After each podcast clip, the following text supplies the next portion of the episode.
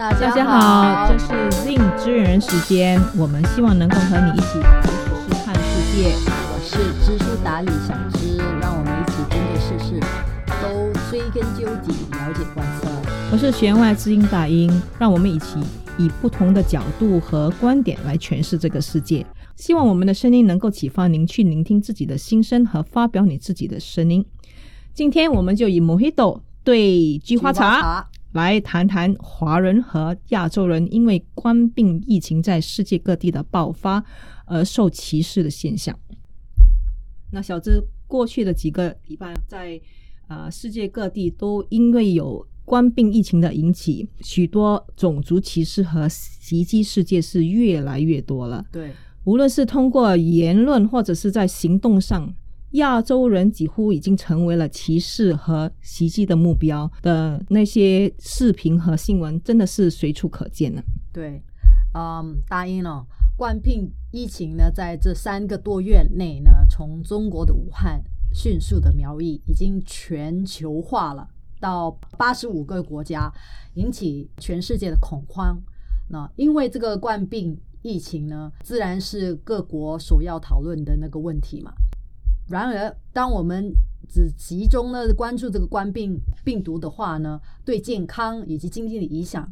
也不要忽视，其实这种病毒的传播所带来的社会影响啊。最近就有一名在英国念书的新加坡学生 Jonathan，他就是那个疑呢，因为那个冠病的疫情啊，受被受歧视，在伦敦一个非常繁忙的那个呃 Shopping Street Oxford Street 叫牛津街，被一群青少年的袭击。打成重伤，Jonathan 就好像是走过那个青年男子嘛，然后有其中一个对他说说了一句 "I don't want your coronavirus in my country"，我不要你的呃冠状病毒在我的国家啊。当他发现 Jonathan 看他后呢，他就开始挥拳了。英国警方呢已经将这个案子呢视为因为冠病而引起的种族歧视的事件去处理了。在荷兰城市呢 Tiber。一位二十四岁的荷兰籍华裔女子呢，在电梯间呢遇到四五名男子，在她的面前大声唱歧视华人的歌曲。这个女子非常勇敢，她呢试着禁止这个行为。很可惜呢，他就遭受很多暴力的这个对待。醒来后呢，身上多处有刀伤。他的勇气呢，让人感到非常敬佩。但是也有可能为了这件事情哦，这个种族歧视的问题呢，带来比较好的改变。我只是觉得这一次呢，他的代价太过惨重了。其实我不知道他说他的那个行为是勇敢还是愚蠢啊？一个人面对四五个男人，而且是在那个狭小的空间呢，是其实是很危险的事情。其实除了中国人以外呢，其他的那个亚洲人也常常受到这个同样的遭遇。他们好像不单单只是成为入境禁令的那个标准啊，而且是。现在是被当成是瘟神了，每个人都回避了。我们真的是成了过街老鼠，人人喊打。就好像我们就可以举出几个例子了，好像在那个美国就有东亚裔的学生，他们坐上那个巴士的时候，旁边的人就马上就闪开了，甚至有人在地铁上被喷那个消毒剂，哈，就是好像我们是害虫了，那个蟑螂了，用他们用消毒剂来消灭那个害虫，我觉得是很很很耻辱的一件事情。嗯，而且在在法国，就我们也是有那个日本人呢和韩国人都是遭到很不友善的对待，甚至在加拿大，有一些越南人被认为是中国人而遭到歧视。那路人见到他就说：“哦，小心啊，有中国女子路过。”这好像是每个人都将所有的黄皮肤的人都当成是病毒的散播者。甚至于呢，在有些国家，那个出租车的司机拒绝在某一些街区去接客，他们也拒绝接送这些亚裔人。有些房东呢，甚至根据那个租房者的姓名和原籍原籍国拒绝出租房屋。那这些对亚洲人的恐惧和歧视，很明显是已经超出了常理了。我认为这些种族偏见在疫情发生以前呢，其实就已经根深蒂固，只不过是因为这个新冠病的那个爆发，呃，再次被挑了起来。对。那个刚才我们不是提到那个伦敦的受害者嘛？那 Jonathan，他其实他曾经以为啊，种族那个攻击的故事不可能会发生在他的身上嘛。呃，毕竟有一些人呢，可能是种族主义者，可能会恶言对待。但是他在伦敦读书这两年呢，OK，或多或少每年都会可能听到一些种族主义的言论，不管是无意的也好，还是恶意的也好，啊、他们应该不会公然去攻击他人，尤其是在那个伦敦最繁忙的 Shopping Street 的街道上，OK。然而，呃，事与愿违啊，呃，发就发生在他的身上。他说，种族歧视不是愚蠢导致的，种族歧视是仇恨导致的。说的也是，其实那个新冠病就是一个借口，它是用来触发了那些潜在的仇外情绪，嗯这就包括了那些反移民的言论啊、孤立政策等等，都是种族主义在作祟。其实种族主义和种族歧视是不一样的，但是他们都互相有那个关观念对，那种族主义呢，其实是讲说是一个种族因为对自己的优越感而看不起其他的族群，而且在有危机发生的时候，就找借口去排斥和歧视其他的族群。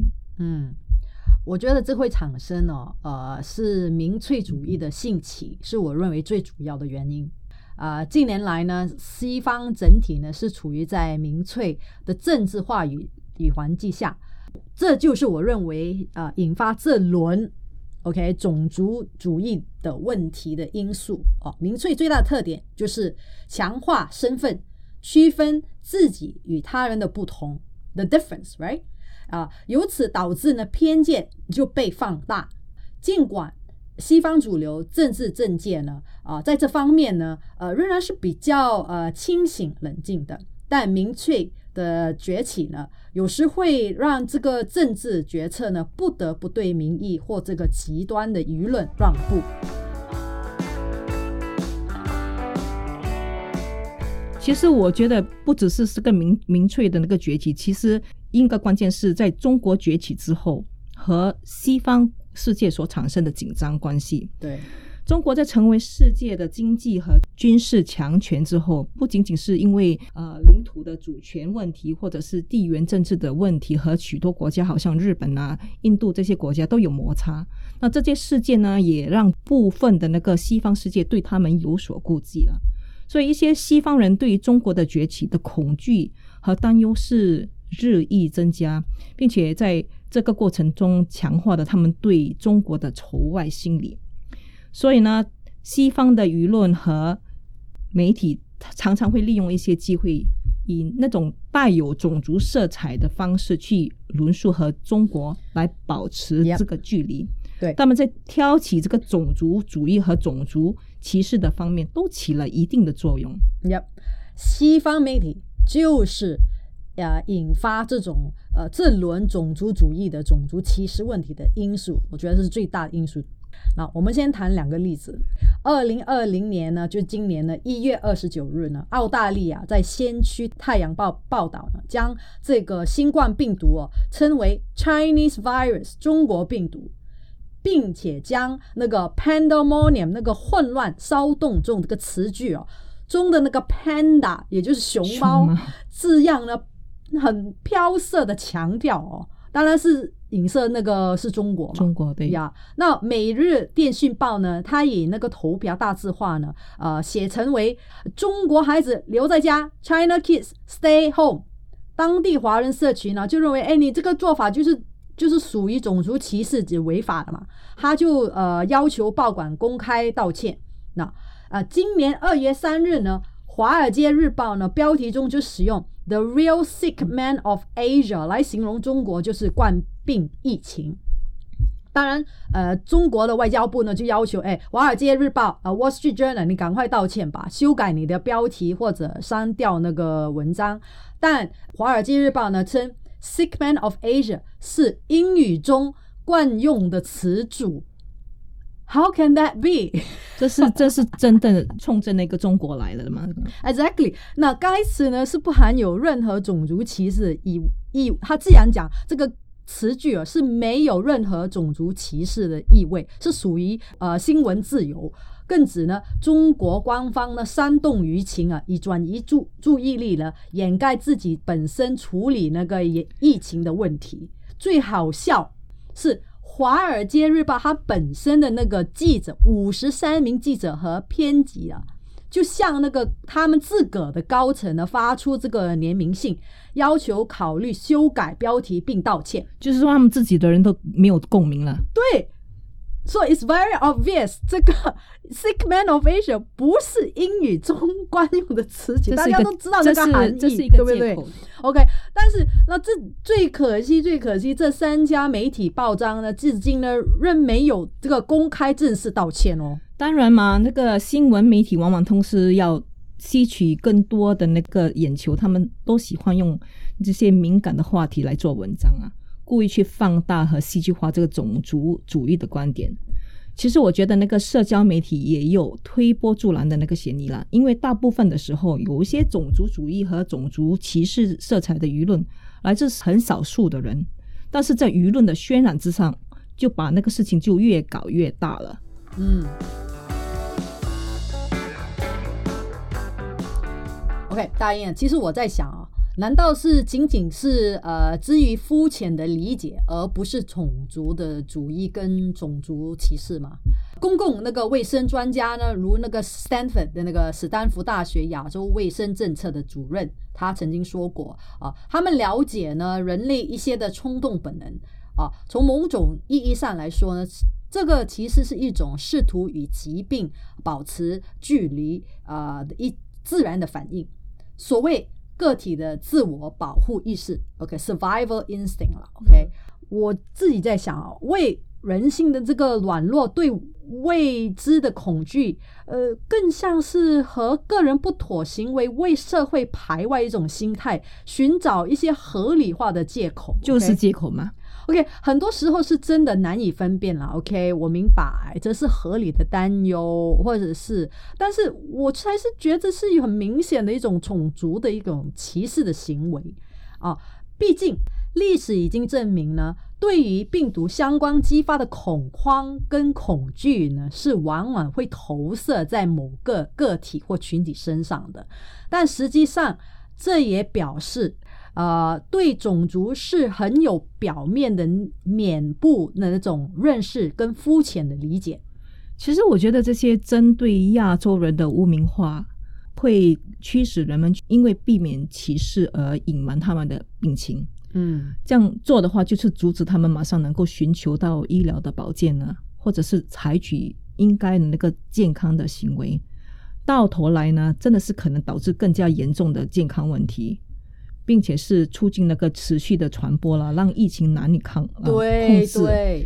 其实，在我们这个全球化的世界，我们这个深度的交融啊，各国的深度交融啊，疫情的防控是全球性共同的那个卫生挑战啊。对，我们真的是需要这个完全的这个国际社会一起去携手合作。那这些歧视和偏见就好像病毒这样，只会那个轻视我们的那个方案。呃，我们共同的敌人。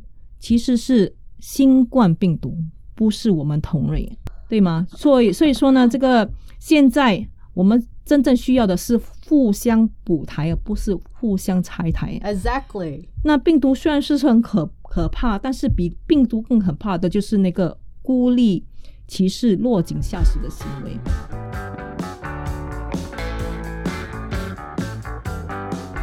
我觉得在这个关键时期，我们真正要针对的种族歧视的问题啊，是要去进行比较公开和民间的对话，然后尝试去划分这是正确的界限，要不然这些事件就会随随着那个时间的那个呃推移啦，随着那社社会风气的那个发展而逐渐的恶化。对，没错，但是还是有人哦，呃，总是以不同那个原因呃。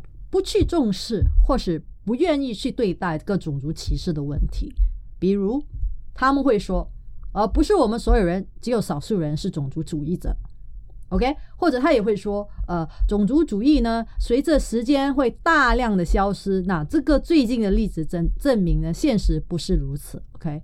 啊，声称呃呃，然后他们也可能声称哦，哦，你们是这些呃机会主义者打种族牌，you're playing the race card，OK，、一种虚伪的煽动行为。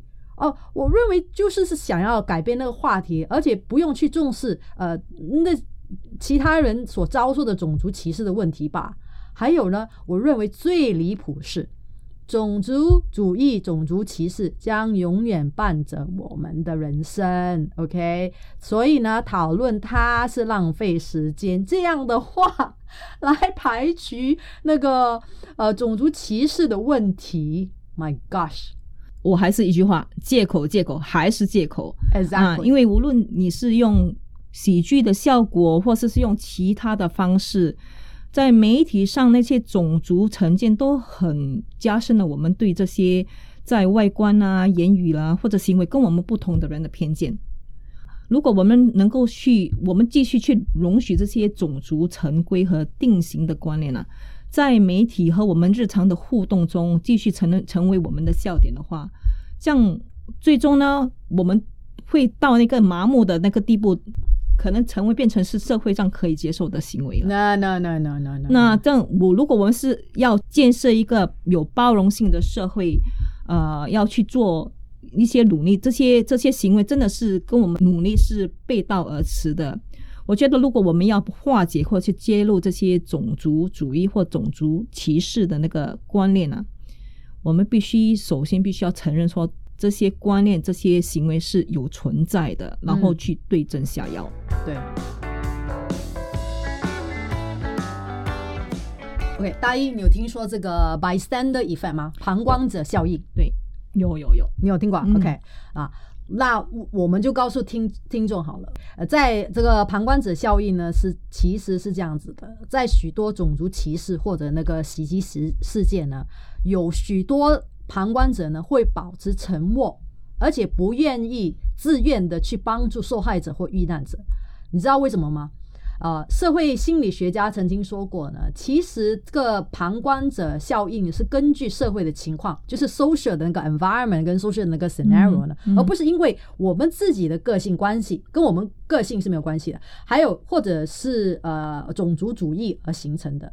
啊，它是一个很自然、很很奇怪的一个现象。OK，呃，一个很非常著名的社会心理学例子呢，就是在一九六四年啊，在纽约，呃，Kitty Genovese 被呃强奸啊、呃、抢劫的谋杀案。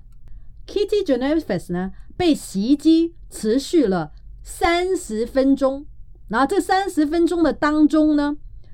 其实有多达三十八人在那个街头哦，目睹了这个谋杀案，也清楚听到他的哭泣跟寻求救助的喊叫，但很可惜，竟然没有一个人走出来帮他。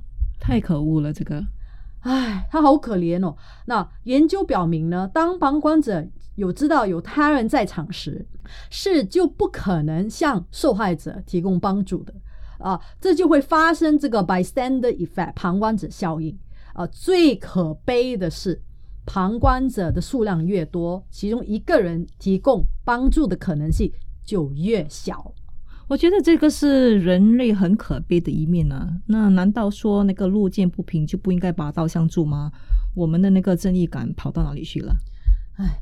原因之一呢，是当情况不清楚时啊，我们人类啊会寻找其他线索来定义呃正在发生的事情，然后呢，我们会根据其他人的行动反应或缺乏行动而做出决定啊。例如，当我们看到车祸时，我们可能会假设哦，别人会别人会去做啦，别人会打电话给九九九。哦，我打给警察啊，或停下来，呃，别人会去停下来去呃寻求帮助，或去帮助那个呃受伤的人呢啊，他就觉得我就不用帮忙了，就是很被动的一个态度啊。这我觉得，在个人的角度来看呢，当我们自己受到袭击或者是欺凌的时候，我们真的是有呃责任把自己的经历大声说出来了，呃，且分享自己的故事，千万真的不要被这种。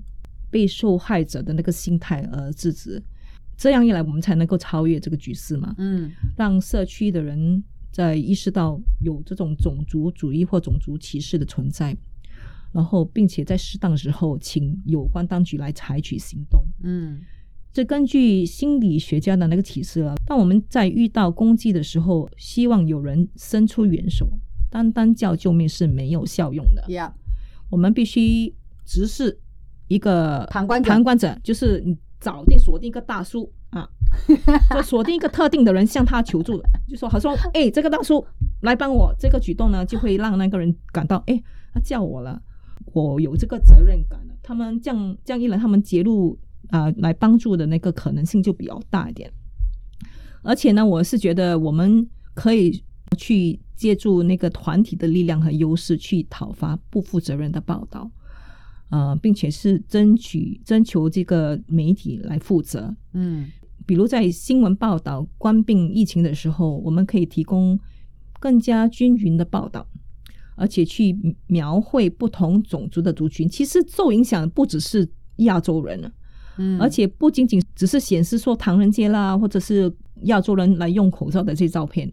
对我们呢，同样的道理哦，我们必须去征求政府去重视这个问题，因为来自政府当局和的透明和全面的信息呢，与政府政策上是会在很大的程度上呢，消除了可能对病毒的误解下而造成的恐惧。OK，因此呢，你可以试着与你的呃国会议员啊和政府机构进行接触，发表在您认为可能有助于减少种族歧视，或者在你的社会中呢，呃社区中呢，认为呃任何你觉得是负面的这种种族定型的观念领域上的看法。啊，老师们、教育者呢，也可以啊、试着在进行呃课堂讨论的时候，帮助学生们呢解开他们可能对某些主义的相信的一些刻板的印象。解释啊、有时你可能认为只是一个 harmless 的无害的笑话呢，或图像呢，那这个可能就是种族主义伤人的表达。其实我们应该帮助我们的学生，教他们怎么增加他们对这种事件的敏感度，是非常重要的。呀。另外一点呢，就是很多时候呢，其实我们可能不会呃意识到自己的边界。我就谈一个啊，我建议呢，我们可以尝试哈佛大学心理学家啊啊创建的，在学术界称为影视关联测试，或者叫做 implicit association test，以衡量自己的无意识偏见。我对自己呢，呃，进行了测试，是吗？嗯哼，令我惊讶的是，结果表明我可能对某个种族有存在的偏见。Sorry，OK，、这是一块测量很好的潜意识偏见的工具，可大家可以试着试用。嗯所以我们真的是必须要以大局为重啊！没有一个人是一座孤岛，嗯人类是一个命运的共同体嘛。在这个疫情的当前呢，那个病毒真的是肆虐，大家都很全力以赴的呃去解决这个问题。国际社会呢，比以往任何的时候更加需要有理性的合作，还有更有良知和温暖去对待这些事件。我们必须去摘掉这些有色眼镜啊，尽快的抛弃这些歧视和偏见，真的不要沦为病呃新冠病毒的那个帮凶。嗯，希望人们很快能理解哦。新冠病毒在入侵人体前，它是不会看你的肤色、国籍，还没有这么先进啊！所以呢，面对其实在这时候呢，人类最需要的是团结、团结、团结，因为团结将使我们克服一切挑战，构建建立包容性的社会。对对对，无可否认的呢，这些消灭种族歧视的路是漫长的，但是我们必须要开始采取正确的步骤来解决这个问题。总而言之呢，那个冠状病毒的爆发所引发的那个种族歧视，只是社会疾病的征兆。对于我们而言呢，了解潜在的问题和紧张局势是非常重要的，所以我们必须在社会中呢发挥作用来制止，提出更加平衡的观点。这我们呢，身为种族歧视的目标，我们真的是需要呃看待如何去发表意见和呃推动改革，并且是保持冷静，保持冷静。对对对，嗯您对这些话题有什么看法呢？所以我们希望在以后的 Zing 知人时间，我们真的很高兴能够跟你一起去谈世事、看世界。